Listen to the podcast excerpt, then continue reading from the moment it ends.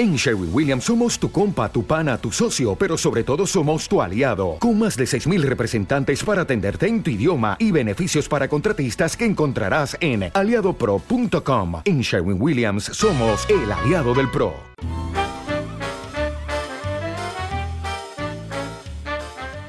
Hola, soy José Antonio Sánchez, fundador de Close, el creador de Bridgel y su host. Esto es Legalpreneur. Esta semana nos, nos acompaña Pepe Torielo desde México y él es fundador de Red de Firmas. Es una consultora de innovación para abogados con el propósito de ayudar a equipos legales de empresas y despachos a trabajar más rápido usando tecnología, marketing y contract management. Pepe Torielo es licenciado en Derecho por el ITAM y exalumno de la Northwestern University, donde cursó su maestría en Derecho y Negocios. Gracias por acompañarnos hoy, Pepe. ¿Cómo estás? muchas gracias a ti, Tocayo, por la invitación y muchas felicidades por esta iniciativa. Gracias, gracias también a ti. Cuéntanos, ¿de dónde nace la idea de red de firmas? ¿Cómo, cómo empezaste? Pues mira, yo creo que empezó desde que estaba en la carrera. O sea, mi tirada nunca fue trabajar en un despacho. O sea, yo siempre quise tener mi propia empresa. Cuando terminé la carrera, empecé a trabajar en, en, algunas firmas grandes y me di cuenta desde el principio que yo quería estar del otro lado del escritorio, ¿no? Yo quería ser el cliente que tuviera abogados y que y que no me tocara a mí todo el, todo el trabajo que teníamos que echarnos para cada uno de, los asuntos, ¿no?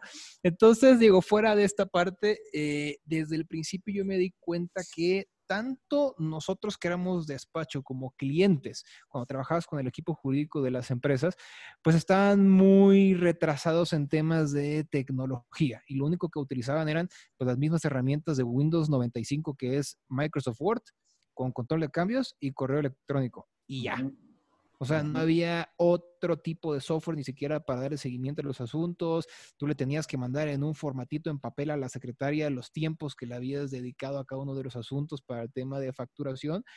Y algo que me sorprendió mucho, digo, cuando empecé a trabajar, ¿no? O sea, te estoy hablando, tenía 22 años, era la cantidad de trabajo que teníamos, ¿no? O sea, que salíamos siempre de la oficina a las 11 de la noche, estábamos todo el día ahí metidos y para que únicamente pudieras facturar seis horas.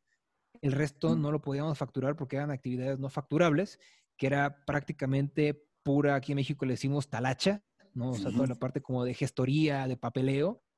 la carpintería que, dicen otros. La carpintería, exactamente. Entonces, esto siempre supe que lo podríamos automatizar utilizando softwares y desde los primeros meses que estuve trabajando en un despacho aquí en México que se llama Goodrich Riquelme, quise empezar a implementar softwares de project management, este, la parte del papel, pues todavía no conocía en ese entonces el tema de las firmas electrónicas y poco a poco me empecé a meter en todo este ambiente de eh, entrepreneurship, ¿no? O sea, cómo era, cómo, cómo empezaban las startups con una idea y a desarrollarla. Siempre fue mi sueño, ¿no? Me empecé a clavar en temas de venture capital.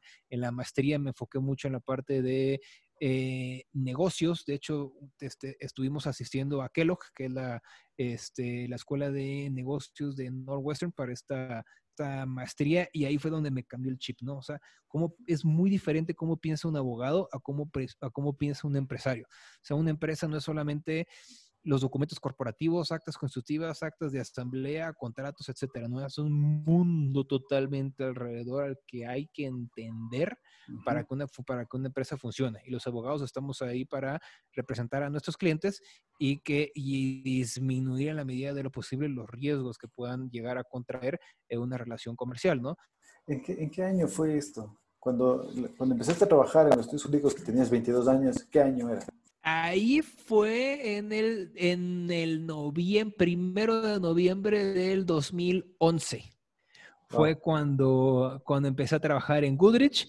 Después me fui a hacer la maestría en 2014. Regresé, estuve trabajando en otra firma que se llama López Velarde Jeff Soria, ahorita ya se llaman Dentons, López Velarde, y después estuve en un despacho americano que se llama Holland Knight, trabajando en el área de energía y, y project management, y en el 2016 diciembre del 2016, me acuerdo muy bien, este, fue cuando dije, hasta ahí, hablé con mis jefes y me acuerdo que en ese momento cuando hablé con el que era mi jefe, con Toño Prado, que la verdad nos seguimos llevando muy bien, siempre he llevado muy buenas relaciones con toda la gente y ah. estos mentores que me ayudaron durante la carrera y me dijo, no, Pepe, pues es que luego eso se les mete a los, a los jóvenes, a los chamacos, como dicen aquí en México, a los chamacos de tu edad que se quieren ir de emprendedores y luego acaban regresando al despacho a los dos días porque no les salieron las cosas, mejor quédate, ya nos está yendo muy bien.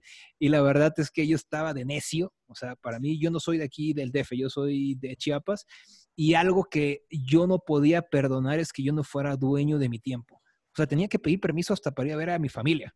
Entonces, esto era como de las cositas que eran como mis incentivos para poder, este, para poder eh, empezar mi negocio, o sea, y también empiezas, ¿no? Con esta idea que, crees que vas a tener la misma calidad de vida y vas a recibir el mismo dinero quincena tras quincena, como cuando trabajas en un despacho de abogados. Y cuando me lancé, me acabé mis ahorros en cinco meses. fueron esos golpes de realidad en donde te das cuenta que este es un mercado y al mercado no le importa si estudiaste en la mejor escuela de derecho, si te fuiste a Estados Unidos a estudiar maestría, a ellos no les importa, tú eres uno más.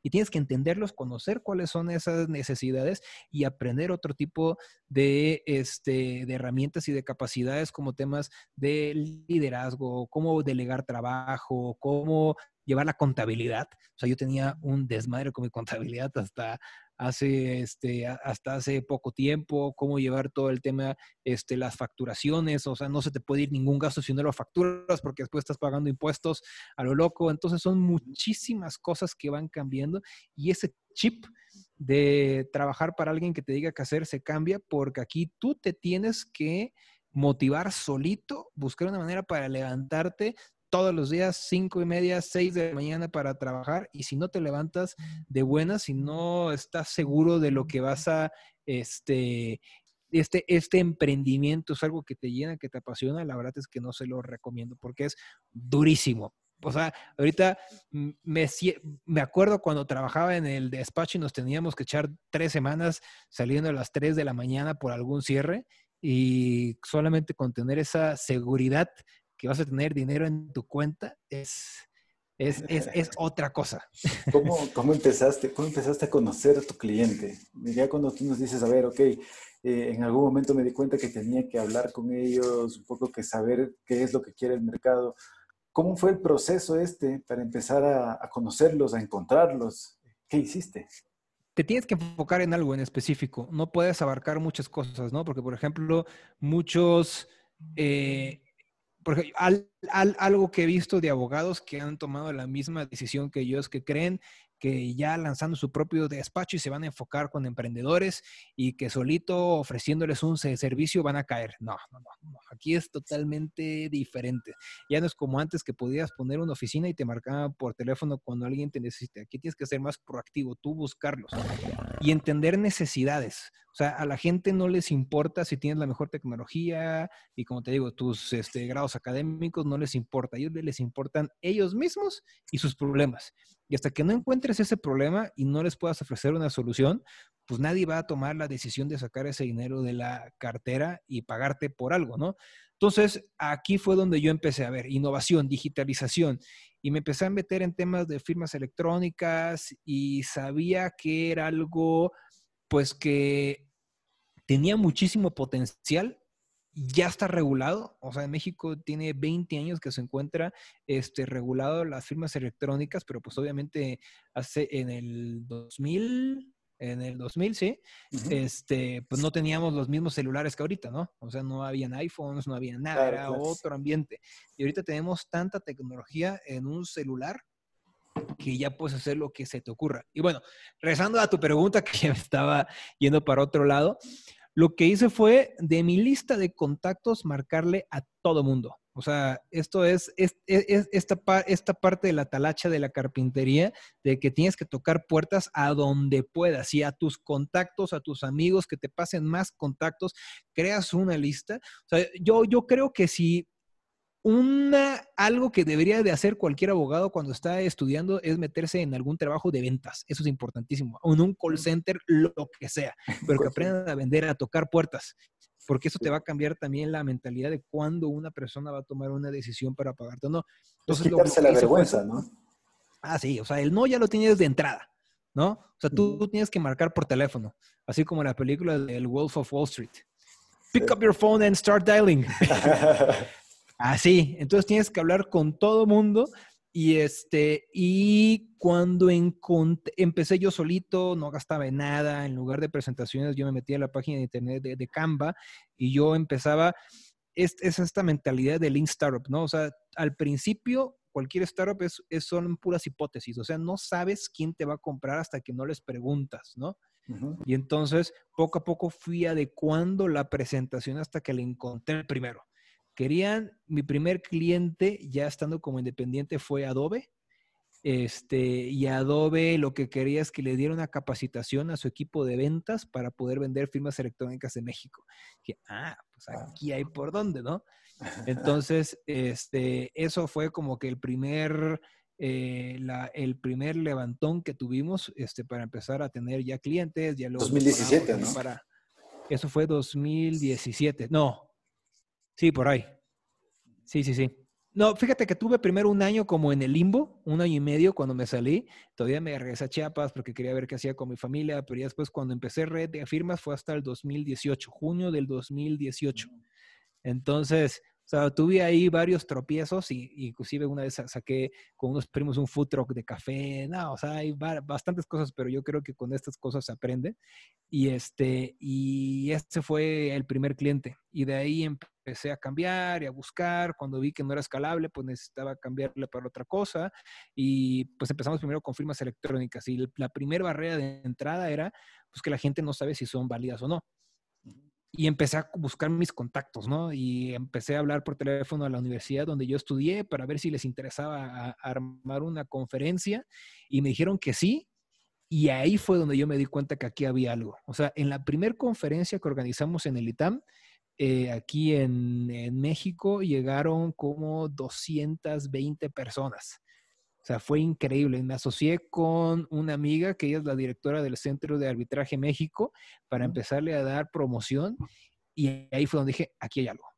Y luego, obviamente, para aprender temas de marketing o de, ventas, este, pues lo que, lo que hacía era, me puse a estudiar libros, ¿no? O sea, eh, me empecé a escuchar podcasts de Gary Vaynerchuk, de este Chris Docker, que es otro para temas de personal branding, temas de, ventas, cómo hacer funnels de ventas, cómo, de cómo mandar, cómo darle difusión eficiente en línea, porque yo no tengo presupuesto, o sea, yo empezando, yo empecé en mi cuarto con pantuflas y pues no podía pagar por un ad, ¿no? O sea, lo que hacía era simplemente entender cómo funcionan las campañas por mail, las campañas por redes sociales, las campañas con ads.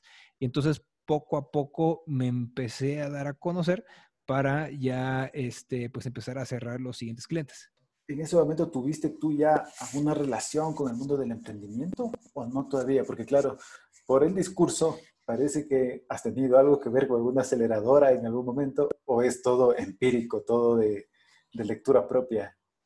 Todos autodidacta no le, o sea, obviamente al principio mis padres sí me ayudaron un poco, me acuerdo, cuando empecé, mi papá me regaló un terreno pequeñito, era un terreno de 200 metros cuadrados y lo vendí y con ese dinero construí una casa de interés social. Y luego la vendí esa casa de interés social para construir otra y con ese dinero empezarme a financiar. Entonces ahí fue cuando empecé y fue cuando empecé a tener ese, esa entrada, este, por, lo, por lo menos el primer capital, semilla, para poder iniciar con todo este proceso, porque pues obviamente si yo veo cómo éramos hace dos años o cómo estamos ahorita, no tenemos nada que ver. O sea, ha, ido cambiando mucho. O sea, yo me sigo, o sea, todavía somos una startup. Ya le encontramos varios nichos en donde hemos estado atacando y este, y pues así fue como empezó. O sea, todavía no le hemos, yo no me he asociado con nadie todavía. Primero, todo es de la bolsa y porque mi mentalidad siempre fue, o sea, si yo me asocio con alguien ahorita para que solamente le meta dinero, pues esa persona va a querer irse 50-50. En cambio, si yo ya tengo un negocio armado que ya esté generando dinero, entonces yo ya voy a tener un poder de negociación mayor como para decirle, ok, si le quieres meter esta lana, solamente te vas a quedar con un 5%. Pero si tú haces esto, esto, esto, esto, esto y esto, ya vas a poder tenerte un porcentaje mayor de la empresa. Tal vez eso también es lo importante de tener llevar una contabilidad dentro de la empresa, ¿no es cierto? Porque ya te permite hacer una evaluación de tu negocio, ya sabes más o menos cuánto estás facturando, ya sabes cuánto va a valer esto en cinco años, y ya le puedes decir a alguien, esto vale el 5%, no es que por lo que se te ocurra me vas a pedir la mitad, o sea, ya sabes dónde estás parado, que es importante. Sí, Exactamente, porque lo primero que te van a pedir son los balances generales. Entonces ellos tienen que saber cuánto estás vendiendo. Te digo, hay gente que los maquilla y te da mentiras, pero esas alianzas están, o sea, eso, de, eso, e, eso es ilegal, ¿no? Pero también, digo, y la parte de la contabilidad también te ayuda mucho como startup porque tienes que llevar seguimiento detallado de en dónde estás gastando y qué es lo que te está generando. No, este, estas revisiones de en qué estás gastando y, dónde, y de dónde estás generando mayores recursos es importante para que sepas en dónde enfocarte, ¿no? Porque puede ser que haya, por ejemplo, proyectos muy grandes, pero que tardes demasiado tiempo y a la larga, si lo divides en cuánto te, cuánto te estuvo generando mensualmente, pues ya no era tan atractivo como otras áreas, este, que por un, la mitad del tiempo que le tuviste que dedicar, tuviste mayores ingresos. Y esto sobre todo pasa al principio, ¿no? Con una startup. Y yo, pues a mí me enseñaron desde chico que nunca hay que poner todos los huevos en una sola canasta. Y por eso es que empezamos como a tener otras áreas, ¿no? La, parte de marketing, que nosotros les ayudamos a despachos de abogados a poder utilizar estas estrategias de startups de marketing para, este, para promover eh, pláticas, contenido, asuntos a las áreas de práctica, a los socios, a los abogados, este, y eso nos, nos genera cierto ingreso. Tenemos otra parte que es de administración de contratos. Somos partners de un software que se llama Agiloft y, este, y por ahí tenemos otras entradas y son más de eh, integraciones e, e, implementaciones y automatizaciones de procesos, ¿no? Es un, es un CLM. Y también, por ejemplo, otra área que es de e-learning, que esta es una nueva, que es, por ejemplo, mucho del contenido que ya tenemos lo, lo convertimos.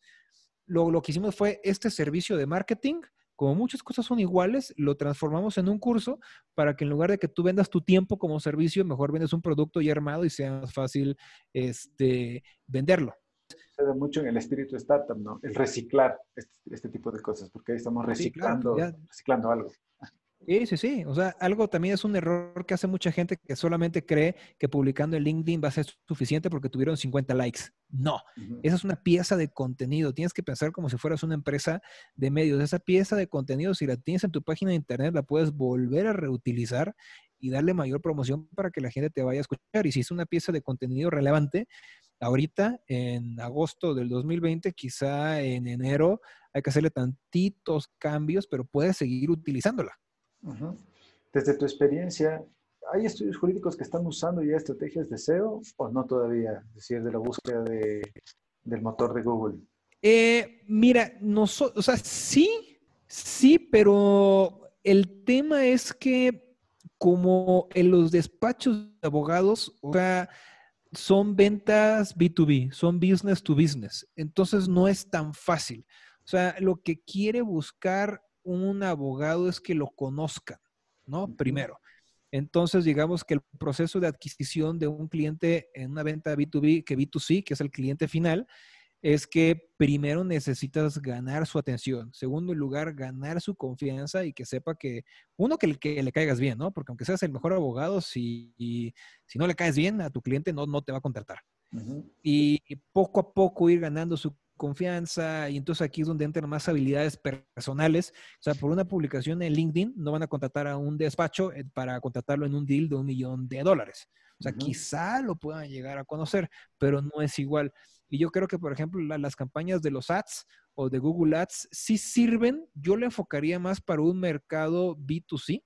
Por ejemplo, algo que no han hecho de despachos, pero igual y podrían hacer son igual cursos en línea. Igual y ahí pueden poner un curso en línea como el ABC de un, de, no sé, de cualquier cosa que se, se te ocurra, de qué tiene que tener tu contrato individual de, de trabajo, cómo eh, disminuir la posibilidad de que pierdas un litio laboral. Este tipo de contenido que son consultas que te van a hacer como quiera por teléfono, lo podrías convertir en un producto y ahí sí yo le metería ads. Pero para que te conozcan, la verdad es que Digo, no estoy cerrado a la idea, yo estoy seguro que sí sirve, pero eso no te asegura que te vayan a contratar porque es un proceso muchísimo más largo que te vayan a contratar como un despacho, ¿no? O sea, como son empresas, obviamente dependiendo del tamaño de la empresa, tienes que seguir un proceso, ¿no? De contratación. Y ahí intervienen más habilidades personales que que le hayas metido un millón de dólares a una campaña de marketing en LinkedIn, en Google Ads. ¿Cómo, ¿Cómo saber, pasando al tema de los nichos, cómo saber si me debo enfocar solamente en este nicho en el que ya estoy facturando algo? O si más bien tengo que tener varios nichos pequeños para tener varias fuentes de, ingreso. Ahí me, no sé si me termina haciendo ruido o a los oyentes les va a terminar haciendo ruido el tema del enfoque, que se habla tanto en el emprendimiento, ¿no es cierto? Que a veces te dicen, no, es que tienes que enfocarte en este nicho. Eh, ¿Puede haber subnichos dentro del mismo nicho o es definitivamente otros negocios? Pues mira, yo creo que una startup apenas está empezando. Una startup es producto nuevo. Quizá por alguna conferencia que diste o alguna persona que conociste que te cambió es alguna idea que tú tuviste, no hay nada mejor que tocar puertas. O sea, salir de, tu casa y hablar con la gente, eso es algo que yo hago. Yo primero vendo y después me preocupo cómo voy a atender a ese cliente. Porque hasta que no haya una persona dispuesta a darte dinero, no tienes nada. O sea, es simplemente una idea que tú tienes. Entonces, lo mejor que puedes hacer es ir probando y tú vende y si cierras un deal, pues también date cuenta, porque igual y algo que nos pasó también, por ejemplo, era este, eh, que nos ofrecimos hacer cosas que no teníamos tanta experiencia, por ejemplo, diseños, recuerdo muy bien, un diseño de tarjetas de presentación. O sea, no te metas en algo que ni siquiera te va a dar tanta, este, los márgenes de utilidad van a ser mínimo y el tiempo que le tuviste que dedicar fue enorme y lo comparas con otros servicios que ya te compraron, que el tiempo que le tuviste que dedicar fueron algunas horas al mes y te dio un ingreso, este, pues, lo, triple de, de tamaño. Tal vez eso tiene que ver con validar si existe o no existe, ¿no? Porque eso sucede, lo que tú dices de la, tarjeta de presentación, cuando, por ejemplo, recién descubres Canva. Entonces, como recién descubriste Canva, dices, wow, sí, está siendo súper sencillo. Y empiezas, a, y empiezas a ofrecer a todo el mundo que yo puedo hacer estos diseños y sé qué. Y a la hora de la hora no tiene un buen margen de ganancia. Entonces, sí es bueno darse cuenta que ya hay en el mercado para no caer. Aquí lo peor fue no, todavía trabaja con nosotros, este Diego, y él fue quien nos hizo el diseño, pero no era tanto por el diseño en sí, sino que le guste al cliente, ¿no? Entonces, tú estás en medio del tema de diseño, pero pues yo, yo no tengo ni idea, a mí no se me ocurre, yo nada más enviaba como que resultados y no, y no me gusta y cámbiala aquí, cámbiala acá y cámbiala acá y luego, este, Tuvimos un tema con una imprenta que quedaron horribles las tarjetas. Pero bueno, ya después se, arregló ese asunto. Este, pues obviamente, pues aquí el tema es no tanto si la riegas, o sea, si hiciste, si entregaste algo mal, tienes que solucionarlo, no dar excusas a los clientes. O sea, eso es lo más importante. Un cliente te contrató porque ya confió en ti y lo que ellos quieren escuchar son soluciones. No metas excusas. Es que no fue mi culpa y no, no, no, no, no, porque eso es lo peor que tú puedes hacer. Entonces, siempre busca soluciones, nunca quedes mal, sobre todo con tus primeros clientes y poco a poco, pues ve aprendiendo para qué cosas, sobre todo si estás metido en temas de servicios, ¿no? Porque aquí tú vendes tu tiempo. Entonces, para poder escalar o ser más redituable, tienes que enfocarte en temas que te tengas que dedicarle menos tiempo y tengas mayores márgenes de, utilidad. En cambio, cuando tú vendes un producto, pues es más fácil escalarlo. Pero cuando es un servicio, Eso es algo muy importante que tienes que ver siempre. ¿Cuánto tiempo? Y saber llevar un buen management. ¿Cuánto tiempo? ¿Cuántas revisiones tuviste? ¿En qué tiempo? Para siempre tener una guía de cuáles son los paso a paso que tienes que hacer desde que te dicen que sí hasta que le entregas el producto y hasta que te paguen, porque no trabajas una, una chamba entregando un producto, la, la, terminas cuando te dicen que sí y cuando tienes el dinero en tu cuenta del banco. Y este proceso tienes que tomarlo en consideración también para hacer proyecciones financieras a futuro, ¿no? Eso es otra cosa que también les pasa a los abogados cuando recién están empezando o se ponen su propio estudio jurídico, ¿no? que se acaba la gasolina. Ya cobré, eh, todavía no lo hago, pero ya me gasté también el dinero, cobré el horario y me olvidé que tenía que hacer realmente un proceso de, una, de un año a veces, de seis meses de, trabajo por algo que ya, ya no lo tengo. Entonces, definitivamente quemé mis horas de trabajo del resto del año. Sí, entonces eso es algo muy importante que tienes que hacer. O sea, igual si quieres, si eres un abogado, igual como emprendedor, abrir tu despacho, esto es algo muy importante, ¿no? Y algo que también nosotros le, recomendamos a nuestros clientes como agencia, bueno, como esta parte de nuestra eh, área de marketing de red de firmas es, es un error muy, muy común, ¿no? Sobre todo cuando lees el perfil de los abogados. El licenciado José Antonio Pérez es experto en litigio laboral, fiscal, este, proyectos financieros, bursatilizaciones, va derecho bancario. Y dices, a ver, a ver, a ver. O sea, eso no existe. No hay un abogado que sepa tanto, ni siquiera en la serie de Suits, ¿no?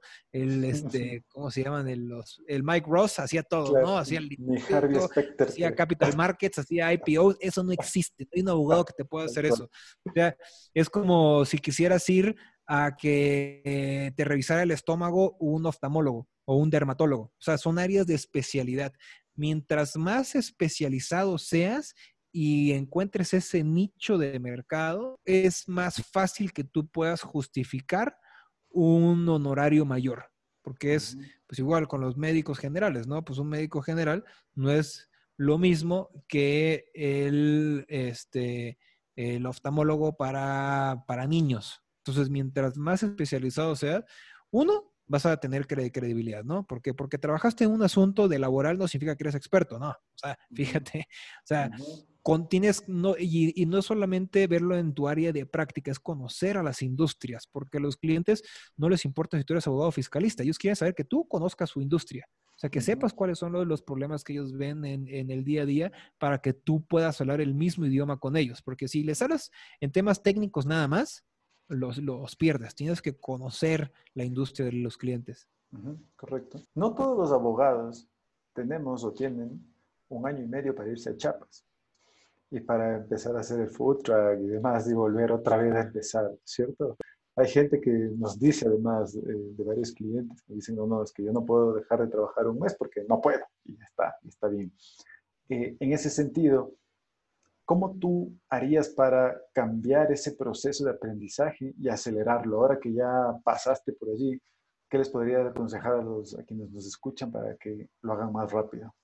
Yo cometí el grave error que renuncié a mi trabajo antes de tener a mi primer cliente. Es del peor de los errores.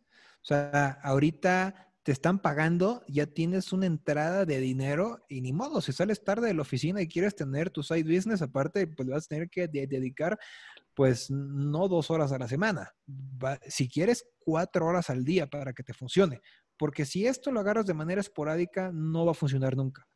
Entonces es algo que requiere pocas horas de sueño, vas a trabajar muchísimo, vas a tener que hablar con muchas personas, hay que cuidar que no estés haciendo algo que haya un conflicto de interés en el lugar donde tú estás trabajando, o sea, nunca queden mal, con las empresas que, con, con las que están trabajando, eso es algo muy importante, pero puedes, hay, o sea, ya ahorita el Internet te permite contactar con muchísimas personas sin tener que salir de la oficina. O sea, tú puedes estar en, en la oficina y ahorita que están en home office es más fácil.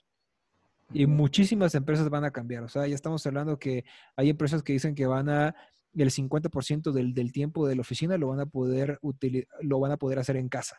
Porque eso es algo muy importante. Tienen que buscar una manera. Si tienes hijos, si tienes familia, pues ahí sí no te puedo ayudar porque yo soy soltero. Entonces yo no, yo no, ahí sí es un problema, ¿no? Digo, obviamente no digo que esto sea imposible porque hay muchos casos de éxitos de, gente que con todo y familia y con tres hijos decide tomar la decisión de, ¿sabes qué? Pues voy a empezar esto. Y es un riesgo, es un, siempre hay muchísimo riesgo. O sea, yo todavía sigo con la tarjeta de crédito en fuegos, ¿no? Entonces, este, esto es algo que tiene mucho tiempo, no vas a tener la misma calidad de vida eh, de un día para el otro. O sea, tienes que trabajarle muchísimo y vas a ir aprendiendo. Entonces, mi recomendación es, pueden empezar mientras están trabajando este, en la empresa donde están ahorita, en el despacho o en la empresa, y empiezan a buscar. Y no se salgan, igual y no te puedo decir, salte cuando ganes el mismo dinero de, tu sueldo que el que vas a tener en, tu side business. Eso lo veo muy difícil, porque obviamente, pues aquí estás de tiempo completo, el otro es de medio tiempo, o sea, no es lo, mismo.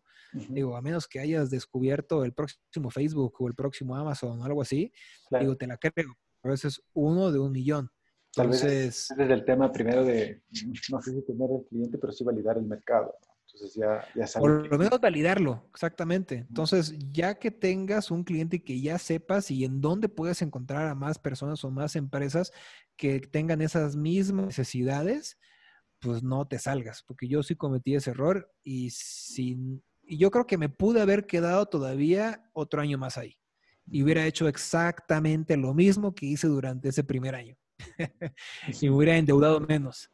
Entonces, es, yo creo que eso, e, esa sería mi recomendación. Y si buscan por internet, hay un montón de lugares que te dan tips de cómo puedes trabajar un side business. Sí, pasándonos acerca hacia, hacia el otro lado de la acera, hablemos de los abogados de mayor edad. ¿Qué retos les ves tú a los abogados de mayor edad en cuanto a adaptarse a la digitalización? Y no hablo de los despachos grandes, además, ¿no? Aquí, de hecho, tenemos oyentes de solopreneurs, si quieres, o de solo firms, que trabajan solos y ya han pasado los 50 años, están en los 55 o llegando a los 60 ya. Y claro, adaptarse a la digitalización o utilizar marketing primero no sabemos bien ni de qué se trata cuando llegamos a esa edad en este, en este punto. Eh, ¿Tú crees que se puede aprender todavía? ¿Es importante actualizarse o mejor buscar asesoría y no hacerse mayor lío? Mi abuelo tiene 88 años, hizo su maestría a los 80 y tiene cuenta de Facebook y manda mensajes y archivos en WhatsApp. Entonces, digo, él también es muy inteligente, pero si él lo puede hacer, cualquier persona lo, lo puede hacer. Entonces, para mí, él siempre ha sido mi inspiración. Y este, pero lo que yo le diría a este, abogados más conservadores, porque igual no, no tiene que ver con la, edad, ¿eh? Igual hay gente de 30 a 40 años que dice, ¿sabes qué? No quiero porque así trabajo y punto. está bien. Mm. Pero algo que tienen que darse cuenta es que sus clientes cada vez son más jóvenes. O sea, si se van del lado de las empresas, eh, los directores jurídicos de las empresas cada vez son más jóvenes y los viejos ya van de salida porque ellos ya quieren jubilarse o, les, se van para otro lado o ya quieren mejor dedicarse a otra cosa para estar más tranquilos. Este, entonces, tienen que entender cómo funcionan. O sea, ya hay que adoptar nuevas tecnologías para podernos comunicar mejor con nuestros clientes. Y también cada vez todas las empresas que yo conozco, uno de los objetivos principales de cualquier área legal o jurídica es disminuir los honorarios a despachos externos. Todos, todos. Y algo que está pasando es que también este, muy pocos despachos han empezado a utilizar nuevas tecnologías. Ahorita están saliendo una nueva este, una nueva onda de empresas que se llaman Alternative Legal Service Providers, como este, Elevate Services, como United Legs, como Action, que lo que están haciendo es encontrar nichos de mercado que no pueden, que no, que los despachos no lo pueden hacer más rápido este, y que siguen costando muy caro. Y lo que hacen es que utilizan tecnología para poder atender estos tipos de necesidades como temas de due diligence, como temas de investigación jurídica, como temas de también hace como especie de outsourcing de equipos legales para que los contratas por proyectos. Entonces, estas empresas están utilizando tecnología para poder atender estas necesidades que son nichos de mercado como contract management, como due diligence, como temas de investigaciones jurídicas, este, también apoyos en litigios. Entonces están encontrando y ya hay un montón, o sea, inclusive directorios de abogados como Chambers and Partners ya sacaron un ranking de estos Alternative Legal Service Providers y para que vean que sí va en serio, las empresas que más dinero le han estado invirtiendo son las Big Four. Ernst Young, bueno, ahorita ya igual, este, Deloitte, sobre todo esas dos, pero también KPMG y PricewaterhouseCoopers. Entonces, lo que están haciendo es, pues, ya buscar una manera de utilizar su cartera de clientes más los análisis de mercado que ellos tienen, el área de business que tienen, el área legal y le están metiendo tecnología y eso, si no se ponen las pilas, los despachos les va a quitar un buen pedazo del mercado. Para terminar, quiero preguntarte, ¿qué les dirías a los abogados, bueno, a los estudiantes de derecho, a los abogados del futuro? ¿En qué deberían prepararse? ¿Tienen que estar eh, revisando estas tendencias acerca de marketing? ¿Tienen que hablar de innovación? ¿Tienen que hablar de empatía con el cliente? ¿Tienen que saber diseñar su customer journey? Eh, o no es momento todavía de aquello? ¿Qué otras habilidades le ves tú que les hace falta a quienes vienen en el camino de prepararse como abogados? Mucha paciencia, mucho carácter. Esto no es de un día para el otro. Yo creo que pues yo me yo soy millennial también y este yo sé que cuesta mucho aceptar de que no vamos a poder tener el mismo estilo de vida, pero acostumbrarse porque es muy difícil, tienes que trabajar muchísimo, tú solito tienes que motivarte. Aquí olvídate de que es que no quiero trabajar, no, ni modo, es que si no trabajas te vas a quedar sin comer. Entonces, este es esta mentalidad. Si tú crees que la escuela es difícil, la vida real es, o sea, la, la escuela es un juego. Ahí te van a enseñar unas bases, ¿no? Por muy difícil que sea tu universidad, no se compara un profesor que un cliente enojado. Entonces, eso es algo que ustedes tienen que tener y tienes que aguantar y eso de que me deprimo, pues ni modo, a ver cómo lo haces, pues te levantas y vamos a seguirle dando porque esto es una carrera larga y que este, tienes que tener esta mentalidad porque si no, pues vas a acabar deprimido toda tu vida y tienes que intentarlo. El siguiente, apréndase a familiarizar con Google. Google sabe todo. Google es socio de Dios. Sabe, todo. De ahí, yo, yo les puedo decir que aprendí más en YouTube y en cursos en línea que lo que aprendí en la maestría, que me costó un dineral. Digo, es, la, es, el, es de los mejores años de mi vida porque es una experiencia muy padre y lo que tú quieras, pero muchísima información está en línea y hay que invertirle. En lugar de gastarte este dinero al fin de, de semana con tus amigos a emborracharte, ese dinero úsalo para aprender porque obviamente el mejor contenido es el que no te lo van a dar gratis. Hay mucho que es gratis como para que te des una idea, y este, pero es mucho de ser autodidacta, porque ni ventas, ni marketing, ni uso de tecnología te lo van a enseñar, por lo menos ahorita en la escuela. Es algo que tú tienes que aprender y lo puedes empezar a hacer desde la carrera sin ningún problema, porque tienes una gran ventaja. Tus profesores sí trabajan puedes pedirles consejos, puedes pedirles que te ayuden, te puedes ir a otras facultades de negocios para ver si puedes afinar tu modelo de negocios. Entonces, no vas a tener más tiempo libre que cuando estás estudiando. Entonces, aprovechalo, aprovecha las bases de datos que tienen todas las universidades y, eh, y empieza a tocar puertas. O sea, hasta que no sales a vender y que la gente te diga que no, es donde tú vas a aprender. O sea, te van a decir no 100, 200, mil veces al, principio, pero tú tienes que seguir insistiendo, modificar tu speech de ventas, entender cuáles son esas necesidades, cómo vas a darles una solución y después vas a ir pudiendo afinar tus servicios y tus productos. Gracias, gracias Pepe. Con eso nos vamos, nos vamos a despedir. No podríamos estar más de acuerdo. Hay que experimentar, hay que aprender, hay que hacerse un socio más de Google, como lo es Dios, como dices tú, hay, que, hay que llamar, hay que levantar el teléfono y llamar, hay que ponerse en acción. Eh, gracias por haber estado con nosotros, Pepe. Nos vemos próximamente. Claro que sí, con mucho gusto, Cayo. Un saludo a todos por allá. Gracias, esto fue Legalpreneurs, gracias a la producción de José Luis Toledo, a Pablo Arteaga de The Smart Lawyers y a la música de Tamia Villavicencio. Nos vemos la próxima semana.